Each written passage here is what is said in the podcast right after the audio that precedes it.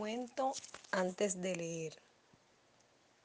Autor José Ortega Munilla.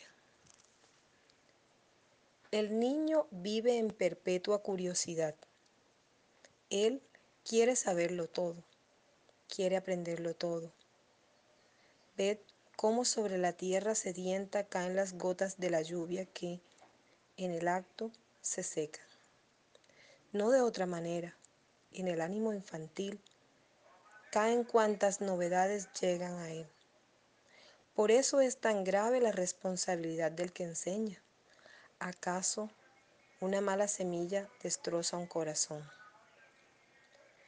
Cuentan los viajeros que recorrieron las orillas del Ganges, allá en la lejana y dorada India, que en el territorio llamado Tidnebrais se crían las rosas más encendidas y galanas, las más frescas y odorantes que hay en el mundo. Cierto genio maléfico, enemigo de todo lo bueno, quiso destruir aquel verde maravilloso, y lo hizo abriendo con su vara un agujero en el centro del jardín, depositando allí la semilla del arbusto llamado brunar. Ese es el arbolillo del odio, el de los pecados, el de los crímenes.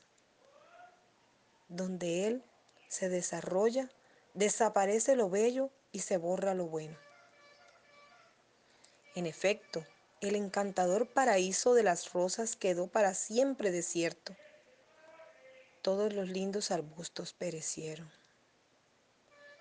No creáis que ocurre cosa distinta cuando en el alma del niño se deposita un germen virulento.